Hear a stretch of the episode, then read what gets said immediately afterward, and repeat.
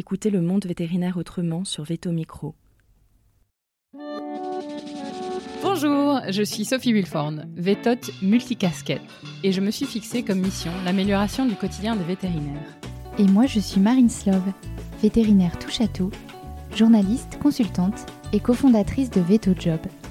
Bienvenue sur le podcast qui rend la parole aux vétérinaires. Grâce à ce média, nous pouvons enfin livrer notre regard sur la profession. Un regard qui nous est propre, même s'il diffère parfois de la version idéalisée bien ancrée dans l'imaginaire collectif. Vous entendrez ici des consoeurs et confrères, praticiens ou non, se confier sur une tranche de leur existence et interroger leur quotidien de vétérinaire. Nous avons voulu ici nous raconter tels que nous sommes, parler de notre rapport au métier bien sûr, mais aussi et avant tout de notre rapport à la vie. Ici, pas de tabou, pas de langue de bois et surtout pas de culpabilité. Vous êtes ici chez nous, mais surtout, vous êtes ici chez vous. Belle, écoute. Bonjour à tous et bonjour à toutes. Euh, aujourd'hui, j'ai l'honneur d'accueillir Emmanuel Van Erck sur Vito Micro. Bienvenue Emmanuel. Merci Sophie. Alors Emmanuel, tu es vétérinaire, diplômé de Alfort en 1996.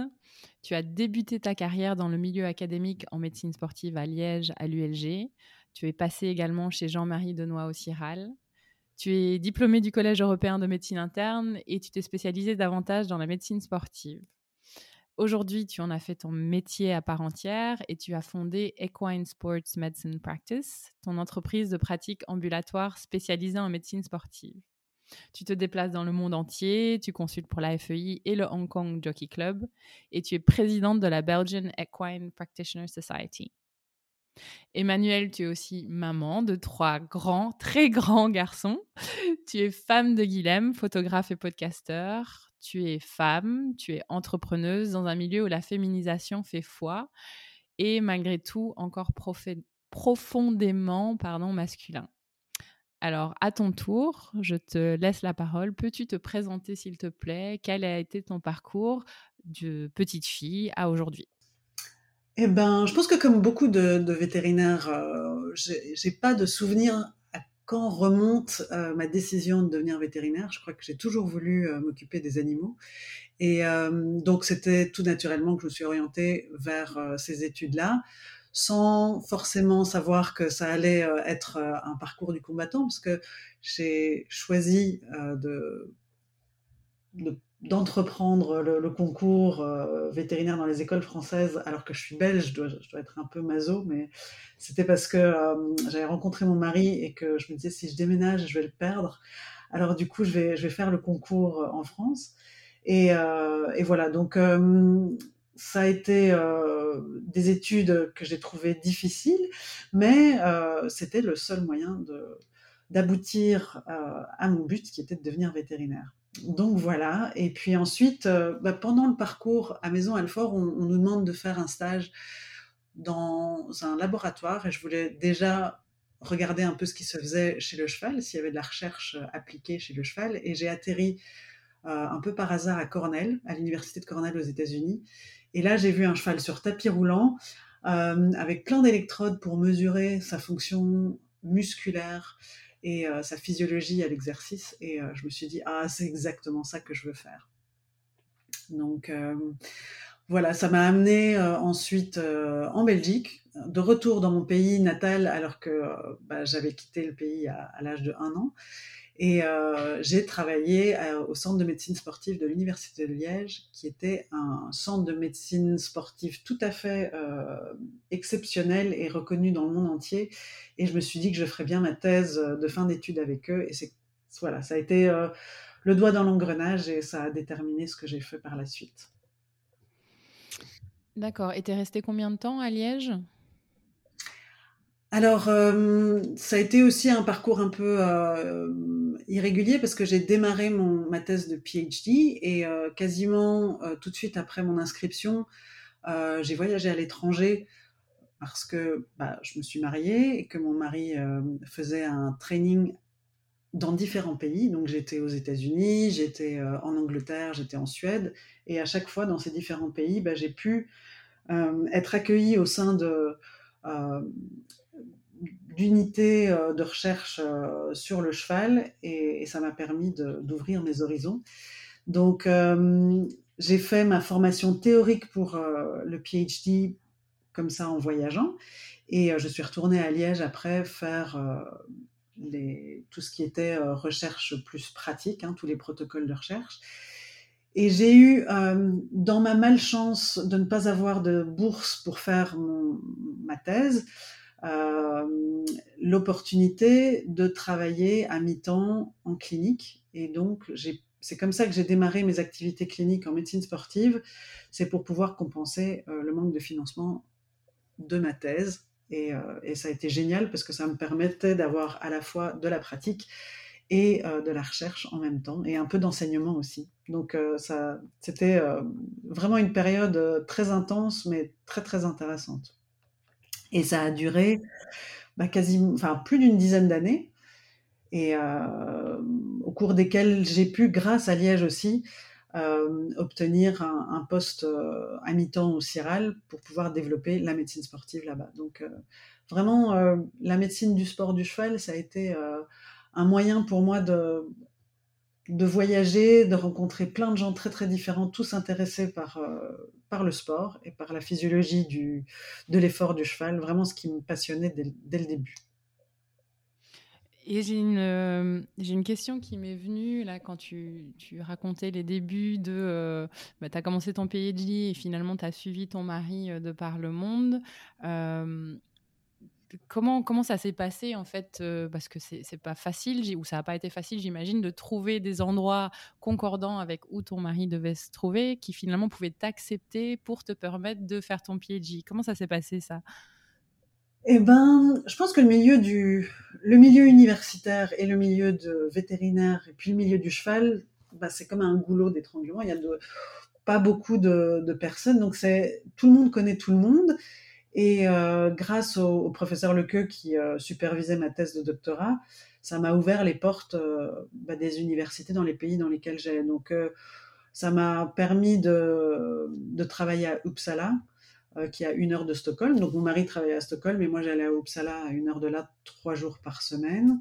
en Angleterre, bah, c'était aller à Newmarket au Animal Health Trust, euh, qui faisait aussi beaucoup de, recherches sur, euh, sur le sport, sur l'adaptation du cheval euh, aux températures chaudes et humides. donc vraiment des recherches tout à fait, tout à fait intéressantes.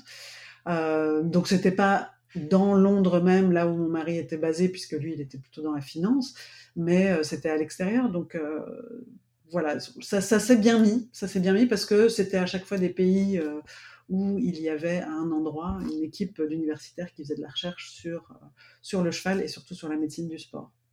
Ok. Et donc, Liège, le Ciral, et, après? Eh bien, après, une fois que j'ai eu euh, obtenu ma, ma, thèse, que j'avais un collège en médecine interne, que euh, j'avais encadrer des, doctorants aussi. Je pense que j'avais fait un peu le, tour de tout ce que je pouvais faire en milieu académique.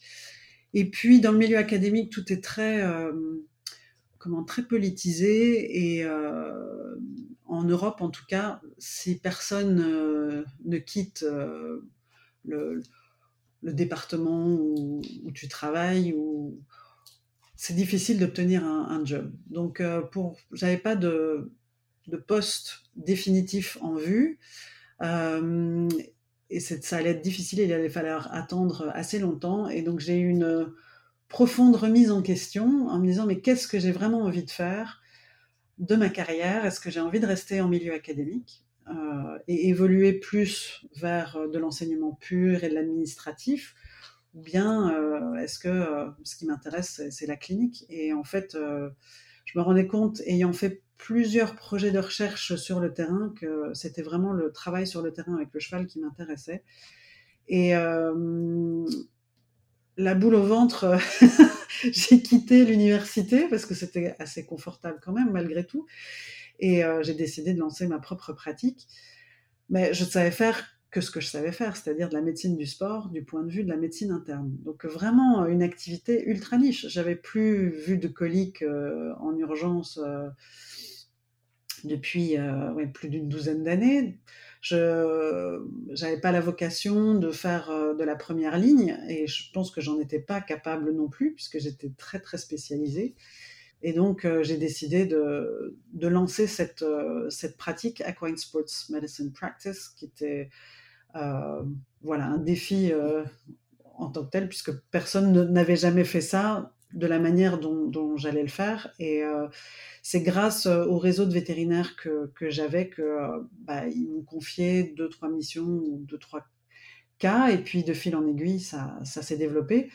Et bah, c'est une énorme chance parce que maintenant, on est trois vétérinaires et, trois assistantes dans cette structure. Et voilà, on a vocation à continuer à grandir. Donc, c'était vraiment une expérience incroyable. Et je crois que rétrospectivement, j'ai bien fait de faire ce choix-là parce que j'ai eu l'impression, en arrivant sur le terrain, euh, de passer d'une vision euh, assez étroite euh, de ma médecine à quelque chose de, une vision à 360 degrés, où il y avait plein, plein d'autres choses qui intervenaient dans, dans ce que je voyais chez les chevaux. Pas seulement la, la, maladie en tant que telle ou le diagnostic, mais aussi bah, en tout cas dans le milieu du sport, euh, la manière dont les chevaux voyageaient, la manière dont ils étaient hébergés, euh, le rythme des compétitions, etc. Tout ça, évidemment, influence euh, les performances des chevaux. Et, ça, ça a énormément nourri ensuite la manière dont j'abordais les, cas. Oui, en fait, tu passais de bah, de quelque chose qui te semblait euh, peut-être, enfin qui était, qui est toujours ultra niche, mais peut-être qui te semblait plus étroit que finalement le sens que tu, toi, tu lui as donné aujourd'hui et, euh, qui est donné de plus en plus en, médecine vétérinaire. Oui, c'est ça, je crois que c'est important de... Parce que ça aussi, cette réflexion-là, euh, je l'ai eue quand j'ai terminé l'école vétérinaire où on a une formation qui est très théorique euh, et très riche et très scientifique, et ce qui est absolument indispensable. Mais quand on est vétérinaire, euh, on est face à un patient qui, qui, ne parle pas et qui manifeste euh, son mal-être, sa douleur ou voilà, sa maladie par un langage corporel. Et donc il faut retravailler euh, cette approche plus euh, sensible euh, de l'animal pour essayer de capter bah, qu'est-ce qui ne va pas. Donc là, les bouquins et la science servent en, backup, mais il faut d'abord apprendre à, lire, à lire son patient. Et je trouve que dans la médecine du sport du cheval, ce qui est intéressant, c'est que on peut voir les chevaux au travail, on peut voir les chevaux monter, on peut voir les parcours des chevaux, euh, que ce soit en course ou en saut d'obstacle, etc. Et donc, euh, c'est encore une, richesse énorme d'informations dont il ne faut pas se priver. Et euh, ça veut dire sortir de, chez soi et pas rester dans son cabinet ou dans ses bouquins. C'est vraiment aller profiter de, de cette approche un peu différente et passionnante, mmh. je trouve. Mmh. Il y aurait beaucoup, je pense qu'il y a beaucoup à échanger et beaucoup à dire sur ce sujet-là également. Euh, Emmanuel. Euh, je reviens sur euh, ton parcours. tu as parlé bah, de ton réseau qui t'a beaucoup aidé. Est-ce qu'il y a d'autres leviers qui t'ont été bénéfiques pendant toute cette période? Alors oui, et je veux dire paradoxalement, le fait d'être une femme dans un milieu très masculin euh, m'a mis des freins plutôt, euh, c'est-à-dire que je faisais des stages dans des cliniques vétérinaires équines qui étaient, euh, qui appartenaient à des hommes, qui étaient cadenassés par des hommes aussi. je me suis entendu dire que jamais on engagerait une jeune femme comme moi parce que je manquais de crédibilité, euh, ne serait-ce que physiquement, parce que j'avais l'air jeune, parce que euh, j'étais en couple aussi, et déjà à l'époque, et que j'allais probablement vouloir avoir des enfants. Lors d'une interview, euh, alors que j'avais déjà deux enfants, on m'a demandé combien je comptais en avoir, parce qu'il fallait que je comprenne que ce serait un frein à mon engagement aussi. Et, et donc, au lieu de prendre ça comme bah, ce sont des obstacles, mais euh, au lieu de les prendre frontalement, bah, il faut contourner les obstacles. Et donc, euh, je me suis dit, bah, si ces personnes-là ne veulent pas euh, engager quelqu'un comme moi, c'est pas grave. Je vais me spécialiser, je vais trouver ailleurs où travailler. Et finalement, là où je suis aujourd'hui, ça a été déterminé par quelque part aussi par ces refus, pas seulement par la volonté de faire quelque chose, mais d'avoir été empêché de faire certaines autres choses. Euh, m'a permis de suivre un, chemin euh, tout à fait particulier. Et si j'en suis là où j'en suis aujourd'hui, c'est aussi en me construisant euh, en opposition à ces obstacles. Donc, j'ai pas fait de la médecine générale dans une grande clinique équine parce que j'ai eu ces freins-là. Et donc, ça m'a permis de faire une spécialisation dans un, comment, un, pour, pour, la médecine sportive qui est ma passion. Donc euh, je me suis spécialisée grâce, euh, entre guillemets, à ça. Et puis après, bah, j'ai quitté le milieu universitaire parce que, euh, bah, justement, on, me demandait combien d'enfants j'allais avoir et, que ça allait être un frein. je me suis dit, ok, bah, c'est pas grave, alors je m'en vais et je vais faire autre chose. Et je crois que à aucun moment j'ai perdu l'objectif que je m'étais fixé, c'est-à-dire faire de la médecine équine et de la médecine du sport. C'est vraiment ça que j'ai envie de faire et j'ai envie de travailler avec des chevaux qui, évoluent à haut niveau parce que c'est ça qui m'intéresse, c'est l'athlète équin en tant que tel. Et euh, voilà, ça, je me suis construite aussi euh, grâce à ces, euh, à choses. Alors du coup, ça a été indirectement un levier. et je crois aussi que bah, avoir l'absence de plan B, en me disant mon plan A, c'est de faire ça. et quelle que soit la manière dont j'y arrive, bah, j'ai envie d'y arriver. Et euh, à un moment donné, euh, je crois que c'est ça qu'il faut se dire. Il faut se dire, s'il y a d'autres personnes qui y sont arrivées, pourquoi pas moi? Je me suis dit ça aussi en passant le concours des, écoles vétérinaires. tu sais, tu, je suis sûre que tu as dû vivre ça aussi à certains moments. Tu passes un examen et puis euh, l'examinateur te regarde en disant mais en fait euh, qu'est-ce que vous faites là euh, vous êtes vous êtes nul vous n'êtes pas assez bon vous êtes pas compétent etc et tu te dis bah, finalement bah, eux peut-être qu'ils croient ça. Moi je vais continuer à travailler pour obtenir ce que j'ai envie d'obtenir et, voilà on finit par, par y arriver aussi.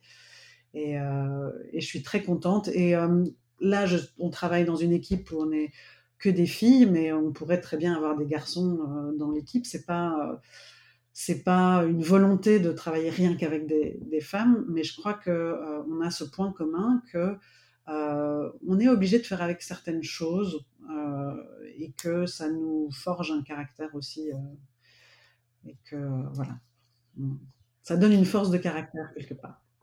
D'avoir confronté, enfin d'avoir fait face à ces difficultés, tu veux dire? C'est ça, d'avoir fait face à ces difficultés. Et puis euh, aussi, je pense que hum, quand on est dans un milieu très masculin et qu'on est une jeune femme, forcément, il y a aussi parfois euh, euh, bah, des, des, des situations qui se veulent ambiguës avec voilà, des, des hommes qui euh, font des remarques euh, sur ton physique ou bien sur euh, ce qu'il faut faire pour y arriver, etc. Et je crois que ne, rester ultra professionnel et ne laisser aucune ouverture possible à quoi que ce soit comme ambiguïté, ça te permet de continuer à avancer en étant à l'aise avec toi-même et en disant moi je ne me prête pas à ce genre de jeu parce que c'est pas le terrain sur lequel j'ai envie de jouer. Moi, j'ai envie de, me développer professionnellement et d'avoir une crédibilité professionnelle et une compétence. Et ça, il ne faut pas que ça passe par euh, ce genre de choses euh, et de compromission. Mmh. Donc voilà. Tu crois que hum, alors, ces difficultés que tu as rencontrées, de un, la première chose, c'est est-ce que tu en rencontres encore aujourd'hui euh, des difficultés par rapport à ton statut de femme euh, et où est-ce que c'est des choses dont tu as écho auprès de tes pères, par exemple? Ben, En fait, c'est marrant parce que j'ai j'ai lu récemment un, un bouquin sur une femme qui est une figure féministe très, très forte. Je ne me considère pas nécessairement comme féministe, mais crois que dans mon parcours, je viens d'une famille très patriarcale où déjà c'était compliqué en naissant d'être d'être une fille, tu avais déjà un handicap particulier.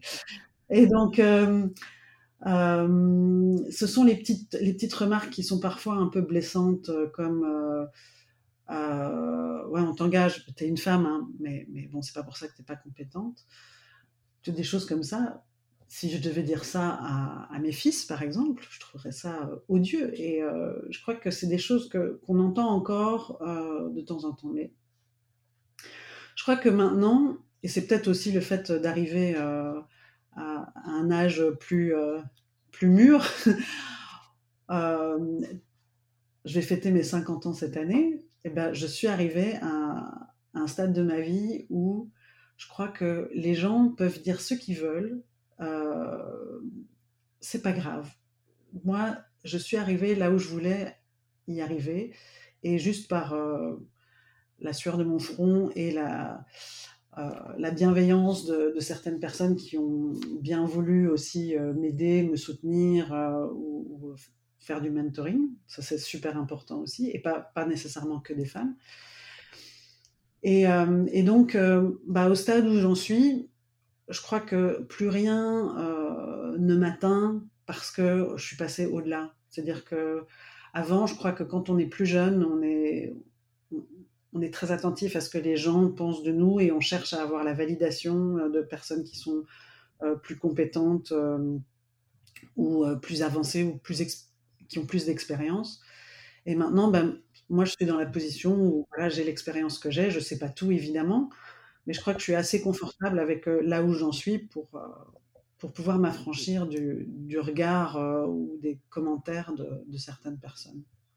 Donc ça fait du bien.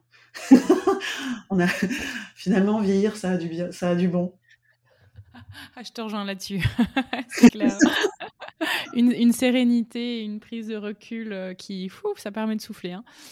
C'est ça, exactement. Et je crois que euh, je me souviens, euh, on avait fait une, on avait échangé une fois à ce sujet-là, et tu m'avais demandé qu'est-ce que tu voudrais dire à la personne que tu étais euh, plus jeune. Donc, euh, si je devais dire quelque chose à, moi-même euh, quand j'avais 20 ans, ce serait bah, T'inquiète pas, ça, va aller, ça va aller, tu vas t'en sortir, fais-toi confiance, et, voilà. Et, je reviens sur bah, ce côté des femmes. alors aujourd'hui, la profession se féminise hein, de, de plus en plus. On est à 75%, je pense, d'étudiants, enfin de vétérinaires sortants comment tu l'aperçois, toi, cette féminisation de, la profession? Parce qu'elle est encore, j'entends aussi aujourd'hui encore des hommes qui la stigmatisent? voilà, qu'est-ce que tu en penses de tout ça? Bah moi, je pense que c'est euh, une très bonne chose. Je pense que les, c'est important qu'on euh, puisse exercer le métier qu'on a envie de faire. Et il s'avère que le métier de vétérinaire attire beaucoup de femmes. Alors, on peut essayer de, d'analyser pourquoi, euh, je crois que c'est pas très euh, relevant, mais c'est, je crois que j'espère en tout cas qu'on va arriver à, une société où on se rend compte que le travail c'est pas tout non plus, que c'est très important de, faire un métier qu'on aime, mais que la vie c'est aussi s'épanouir personnellement et, fonder une famille. Pour moi, ça a été quelque chose que j'avais envie de faire parce que bah, j'ai trouvé euh, l'homme avec qui j'avais envie de, faire ma vie euh, et, du coup on voulait fonder une famille et, pour moi ça devait aussi faire partie de, de mon schéma de vie ou de ma, de ma carrière. Et euh, je crois que bah, ayant travaillé et travaillant avec des femmes qui ont fait le choix d'avoir des enfants, je crois en tout cas en tant que boss d'avoir été euh, ouverte à ce que euh, les, les, femmes qui travaillaient pour moi puissent envisager d'avoir des enfants parce que je crois que ça fait partie aussi de la vie et, que, et de la société. Euh, on doit pouvoir faire les choix qu'on a envie de faire. Mais que ce soit la famille ou que ce soit tu vois, autre chose, avoir, je sais pas moi, une activité artistique en parallèle avec, avec sa profession, c'est aussi quelque chose qui, voilà, qu'on peut envisager. Donc après, quand on a des contingences biologiques, on, on porte un enfant pendant neuf mois euh, on peut avoir euh, des moments où on se sent pas bien, on se sent lourde et où il faut faire attention à soi. Bah, le, travail devrait être adapté pour permettre ça. Moi, je suis fait partie là d'un site euh, qui s'appelle Vetmoms mmh. sur Facebook et je suis atterrée de voir ce que s'impose ou ce qu'on impose à certaines femmes qui choisissent d'avoir des enfants et qui travaillent par exemple en ambulatoire en première ligne. Et donc elles vont euh, faire euh, leur euh, consultation avec un bébé en bas âge qu'elles continuent à allaiter. Elles s'exposent aussi à des, à des, risques physiques, puisque travailler avec les, grands animaux, les chevaux, c'est difficile. Mais je dis, comment est-ce qu'on peut, dans une société, ne pas réfléchir à ce qu'il y ait des moments aménagés dans sa vie pour bah, céder la place à un enfant? C'est pas ça qui va compromettre euh, une carrière. C'est pas parce que on est euh, quatre mois, six mois, un an en dehors du circuit euh, professionnel que, notre carrière est terminée. Loin de là, je crois que ce dont on doit se rendre compte, c'est qu'on doit se nourrir de choses différentes et dans la vie, et qu'avoir des moments où on fait autre chose, euh, et ça peut même être de la vacuité, hein, c'est pas forcément avoir un enfant, ça peut être simplement prendre une, année off. Euh, bah, je crois que c'est très bénéfique aussi pour soi-même, pour euh, améliorer sa créativité, développer d'autres compétences, et, ça peut enrichir sa carrière professionnelle, contrairement à la perception qu'on en a.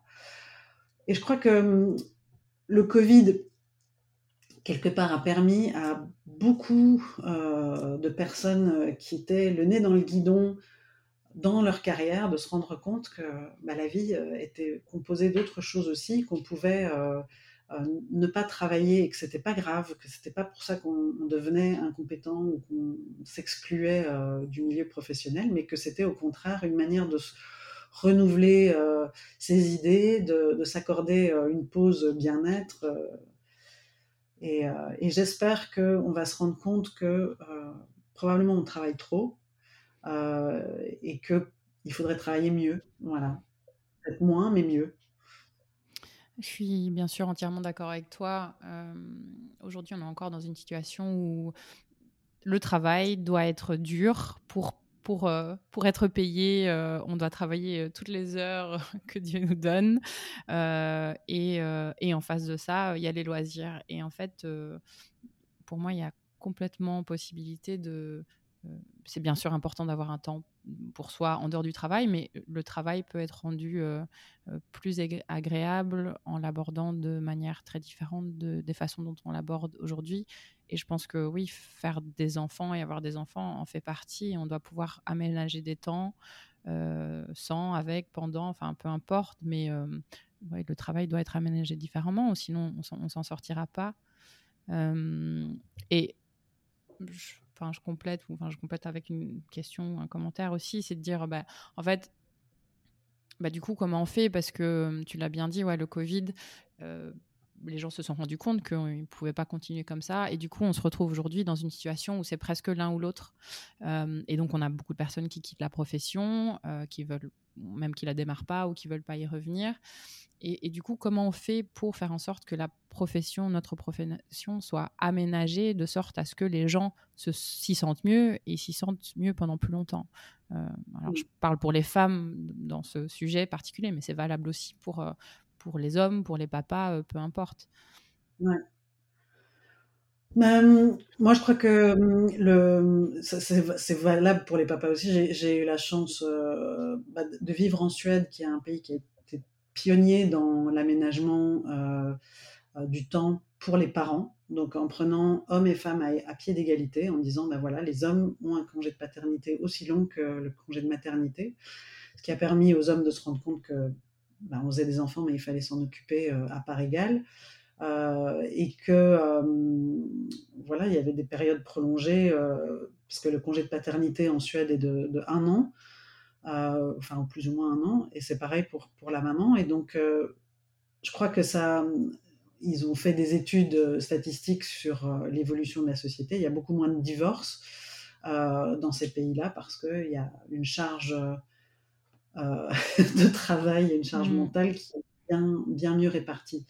Mais ça veut dire aussi que peut-être qu'il faut qu'on repense la manière dont on, aménage nos semaines de travail parce que moi, je, je vois la, il faut peut-être avoir des équipes qui sont plus denses euh, pour pouvoir euh, travailler, ne serait-ce que, disons, sur le terrain, par exemple, quatre jours par semaine, et avoir une journée où euh, on fait les rapports, on, lit, parce que si on se dit que toutes ces choses qui nourrissent notre profession, les journaux clubs, mettre à jour sa bibliographie, assister à des congrès, ça doit venir au-dessus des semaines qui sont travaillées, qui sont déjà complètement pleines, ça n'a aucun sens. À ce moment-là, on ne vit plus euh, en dehors de sa profession. Donc, au sein de la semaine de la professionnelle, se dire, ben voilà, le, lundi, euh, c'est fait pour euh, lire des articles, rendre des rapports, se renseigner, téléphoner à un confrère ou une consoeur pour un cas particulier. Et puis le reste du temps, ben, on voit des cas. Donc peut-être que ça, c'est à réaménager. Moi, j'ai la chance de, travailler dans un secteur où j'ai pas d'urgence. Mais euh, si je faisais des urgences, il faudrait évidemment que, que ça n'enfreigne pas non plus sur ma, que ça n'accumule pas ma dette de sommeil, parce que j'ai énormément besoin de récupérer. Ben, sinon, je serais pas fonctionnelle. Donc, euh, je crois que c'est cette organisation du temps qui est à revoir. Et déjà, euh, il y a plus de dix ans, quand j'ai été en, en, Suède faire, faire ces stages, euh, les gens travaillaient à, temps partiel. Et donc, il y avait des équipes plus larges, mais euh, il y avait par exemple un vétérinaire euh, de 45 ans qui avait deux enfants qui faisaient du hockey et qui disait ben, Moi, les vendredis, c'est pour aller jouer au hockey avec mes fils. et je trouvais ça incroyable parce qu'à l'époque, ça ne se faisait pas du tout. Mais je crois que c'est ça l'avenir c'est de, de pas se, tuer au, travail, c'est de, garder cette fraîcheur au travail grâce à ça. Et euh, je ne suis pas non plus pour euh, voilà, avoir des, limites strictes, parce que moi je vois bien le, soir quand je rentre chez moi, euh, je sais pas, on s'installe dans le canapé et, certains regardent la télévision et d'autres lisent un bouquin. Moi ça m'arrive de lire sur je sais pas moi, sur une maladie en particulier. J'ai pas l'impression que c'est du boulot parce que j'ai l'impression que ça nourrit mon âme aussi. Euh, donc euh, voilà, il, faut euh, des, il faut s'imposer des, limites, même si elles sont floues. Peut-être revoir cette manière de travailler un peu différemment. Comment est-ce que prône pas nécessairement la 35 heures, tu vois, mais oui, oui, si on peut avoir euh, une journée ou une demi-journée où on fait autre chose, ça peut aider aussi euh, la, profession. Et je crois que je, je peut-être découler sur, euh, enfin enchaîner sur l'éducation de sa clientèle, parce que je crois mmh. aussi qu'on se laisse bouffer par la, clientèle. Et, ça, j'ai vraiment pris ça, conscience de ça il y a, il y a peu de temps. des propriétaires qui t'appellent n'importe quelle heure euh, du jour ou de la nuit, euh, ou qui t'envoie des messages en soirée ou sur le week-end. Et, ça, pour moi, euh, puisque je te dis, je fais pas d'urgence, c'est quelque part un manque d'éducation et un manque de respect de qui on est et du, travail qu'on fournit. Parce que tout le monde a besoin de moments de décrochage. Et quand on vient empiéter sur, sur ta, le temps que tu consacres à ta vie personnelle ou à ta vie familiale, euh, eh bien, c'est quelque part ne pas euh, considérer que tu, as le droit d'avoir euh, ces moments-là. Et éduquer les gens pour leur dire, écoutez, soit tu ne réponds pas, soit tu envoies un message en disant, je suis désolé, je répondrai à mes messages entre, je sais pas moi, 8h et 17h. Peut-être que c'est une solution aussi de rééduquer les gens à, à, ne pas empiéter complètement sur sur, sur la vie. Alors, en médecine sportive du cheval, les chevaux sont en concours le week-end, donc moi, ça ne me dérange pas d'avoir des nouvelles des chevaux que je suis, ou s'il y a un problème au concours, de, répondre au téléphone, mais j'ai la chance de pouvoir travailler avec des professionnels qui savent ce que c'est une urgence pour un cheval et savent ce qui peut attendre et euh, qui vont pas venir te déranger à tout bout de champ. J'ai beaucoup plus de problèmes avec des, propriétaires plus amateurs qui vont te harceler jusqu'à ce que tu répondes en disant mon cheval a ceci, je comprends pas, qu'est-ce qui se passe, je vous paye déjà assez cher la consultation, j'ai besoin d'une réponse. Ça, c'est inadmissible pour moi. Là, il y a vraiment une éducation à faire euh, des propriétaires. Hmm. Est-ce qu'il y a, parce que tu parles de rééducation, est-ce qu'il y a peut-être une notion de sensibilisation aussi du grand public euh, qui passerait finalement par une mobilisation plus large des vétérinaires qui aujourd'hui ben, clairement, on le sait, on n'est pas assez.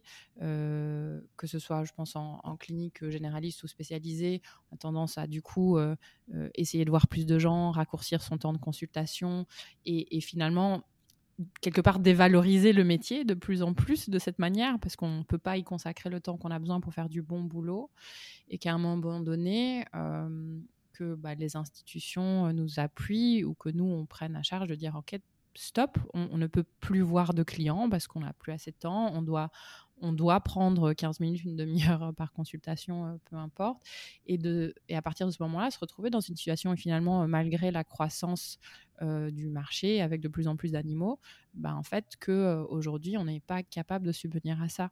Et je pense qu'il y a potentiellement les, propriétaires, bien sûr, il y en a plein qui sont aussi mal éduqués, mais il y en a plein en plus qui ne savent pas, qui n'ont aucune idée de cette situation. C'est ça. Je crois que mais déjà quand on a un animal, euh, c'est sûr qu'on ne peut pas lui poser la question de euh, comment tu te sens, qu'est-ce qui ne va pas, etc. Et donc euh, les gens paniquent en se disant que ils ont l'impression qu'il y a quelque chose qui ne va pas, mais ils savent pas le traduire. Et peut-être que là il y aurait les métiers d'ASV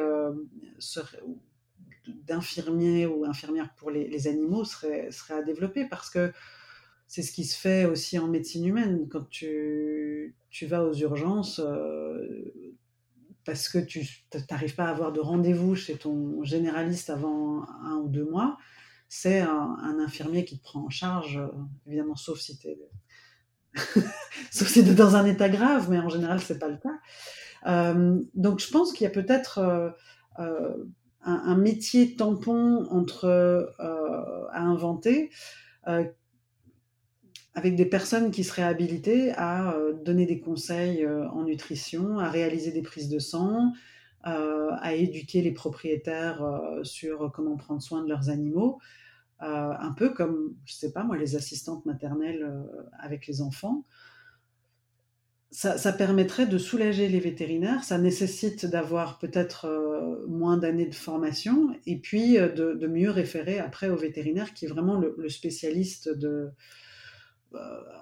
qui doit intervenir quand, quand il y a un, vrai problème. Mais quand c'est juste euh, euh, du conseil en nutrition, peut-être des vaccins ou des soins de base aux animaux, il y a peut-être des choses là qui peuvent être faites. Alors évidemment sous la, supervision d'un vétérinaire si c'est nécessaire. Je pense par exemple au vaccin, il faut qu'il y ait un examen clinique de fait mais peut-être euh, voilà, transférer euh, un certain nombre de, compétences euh, plus intermédiaires à, une autre profession. Peut-être que ça, c'est une solution, je ne sais pas du tout.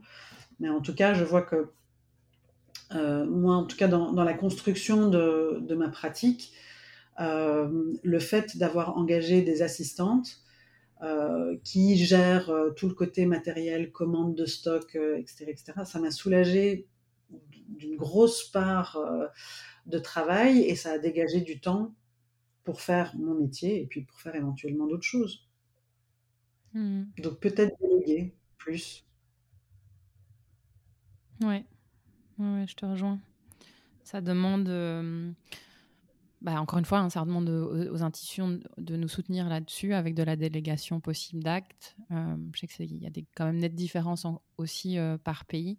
Euh, et je rebondis ce que, ce que tu dis d'ailleurs sur la médecine humaine. En Angleterre, par exemple, je sais qu'en milieu hospitalier, maintenant, il y a un statut où les infirmières, donc nurses, peuvent euh, passer des examens pour être au même statut, un statut équivalent que les junior doctors, donc c'est-à-dire les internes, euh, bah, pour subvenir au fait qu'aujourd'hui il n'y a pas assez d'internes de, médecins euh, en hôpital. Donc bah, clairement, c'est des solutions qui sont validées et qui fonctionnent aujourd'hui. Donc je pense que tu as entièrement la raison là-dessus.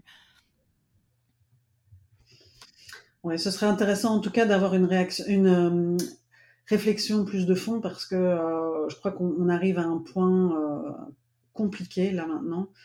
Euh, il y a un autre point aussi, c'est tout ce qui est euh, financier. Euh, il y a des gens qui prennent des animaux et qui n'ont pas les moyens d'avoir ces animaux. Et donc, quelque part, ça peut être assimilé à de la maltraitance animale aussi quand tu, tu décides de prendre la responsabilité d'avoir un animal, mais que tu peux pas t'en occuper convenablement. Bah, il faut réfléchir, il faut responsabiliser ces gens-là et je sais qu'il était question peut-être d'avoir un permis pour euh, obtenir de détention d'un animal. Peut-être que, euh, peut-être pas un permis, mais en tout cas euh, une phase d'éducation à ce que c'est d'avoir un animal domestique. ça serait, ce serait important et peut-être développer aussi les assurances maladie parce que les, les gens maintenant, en tout cas en Europe, ont mutuelle santé qui prend en charge euh, les coûts, les gens ne se rendent pas compte de ce que représentent les coûts de la médecine ou de pratiquer la médecine. Et, euh, du coup, ils pensent que les vétérinaires sont là uniquement pour se faire de l'argent, alors qu'au contraire, on, enfin, on, exerce notre métier avec passion. On a tendance à ne pas se faire rémunérer à hauteur de, tout le temps qu'on passe et de, du coût euh, de, la pratique. Donc là aussi, il y a un fossé à, à combler peut-être que euh, de développer les assurances maladie pour les, animaux, ce serait aussi un, moyen de, euh, de parer à ces, problèmes que la, profession rencontre. Mmh. Oui, clairement. Je passe par une, bah, une, toute dernière question. Du coup, on a déjà passé par euh, pas mal de sujets, la féminisation, la valorisation du métier, délégation d'actes. Euh, est-ce qu'il y a autre chose que tu voudrais rajouter aujourd'hui, euh, dont tu voudrais parler? Moi, je crois qu'il ne faut pas oublier qu'on fait un métier euh, extraordinaire. Je crois qu'on n'a pas choisi ce métier par hasard. On a choisi un métier par amour des animaux.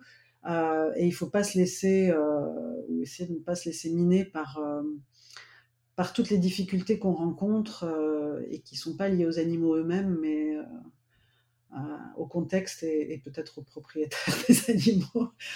Euh, voilà, je crois qu'il comme pour tout, il faut se rendre compte de la chance qu'on a et ne pas oublier pourquoi on a fait ce qu'on a fait.